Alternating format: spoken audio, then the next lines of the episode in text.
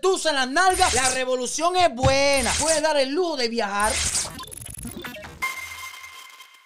Una publicación que hizo Juan Juan. Ustedes saben quién es Juan Juan Med, hijo de Juan Almeida Bosque. Dice, parece mentira que ni el Granma, ni Cuba Debate, ni ningún medio oficial cubano hable sobre el deceso del general Efigenio Almejeiras. Una de las más eh, notorias figuras de la historia de los últimos cinco décadas en Cuba. Lejos de ser rico y poderoso, estaba enfermo. Bueno, este general falleció. a poner la carita aquí para que lo vean. Los otros comunistas y demás. La prensa cubana, como estaba ocupada con lo de Ferrer, con lo de y con lo que pasa con Estados Unidos, no le importó que se haya muerto este general que luchó por la mierda esa. Lleven carta a todos los comunistas come candela, a todos los policías descarados que le dan golpe a la dama de blanco, que le dan golpe al pueblo por gusto. Saquen cuenta con estas cosas. Este tipo luchó por esa mierda, estuvo ahí, se murió y no le importó a nadie. Imagínate qué queda para ti, chivato de CDR, policía abusivo abusivo, dirigente descarado, y al Canel, pon la barba en remojo, porque esto lo voy a decir, cuando no le guste a esta gente, y yo me alegro, te van a dar una patada por las nalgas que te vas a cagar.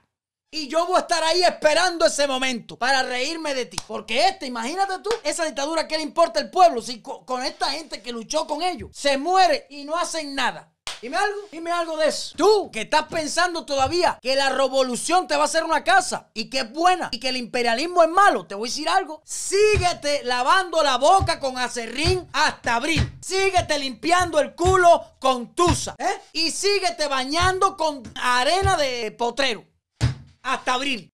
Tú que confías tanto en la revolución y dices, sí, venga. Que por cierto, la ministra esta, aquí en este pozo, mira, la ministra de Finanzas y Precios de Cuba, de Turismo por la Muralla China. Mira la, la ministra, mientras que tú no tienes aseo hasta abril, mientras que tú sigas apretando las nalgas y matándote la cola por un jabón, mientras que tu casa se está cayendo, la ministra que te da las noticias a ti anda por la Muralla China. Venga, ¿cómo te quedó ese ojito, eh? Vamos, el mundo. El mundo explica por qué una ministra puede ir a la muralla china. Porque ese es el problema. La gente quiere que critique al presidente de aquí. Pero es que te voy a decir, el presidente de aquí es millonario.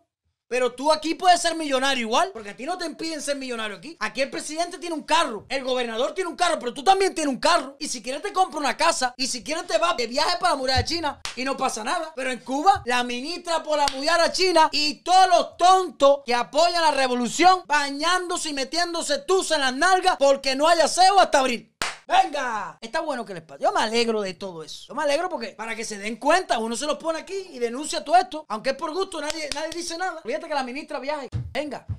¿Con qué dinero viaja la ministra a la muralla china? Dime algo. Según cuánto cobrará la ministra de Finanzas, Macy Bolaños Weiss, cuánto cobrará que se puede dar el gusto de ir a la muralla china. A la ministra no le, no le preocupa el aseo. No, a la ministra tampoco le preocupa los carros, porque la ministra tiene un carro ya. De eso de 120 mil dólares. A ella se lo dan regalado. ¿Qué sueldo tienen los ministros en Cuba que se puede dar el lujo de viajar y tú no puedes? ¿Eh? Y a ti lo que te dicen es, oye, aguanta, aguanta, que por culpa del bloqueo Estamos así como estamos. Tú aguanta. Aguanta otro año más. Si hay que bañarse con acerrín, usted bañese con acerrín. La revolución es buena, es buena, es buena.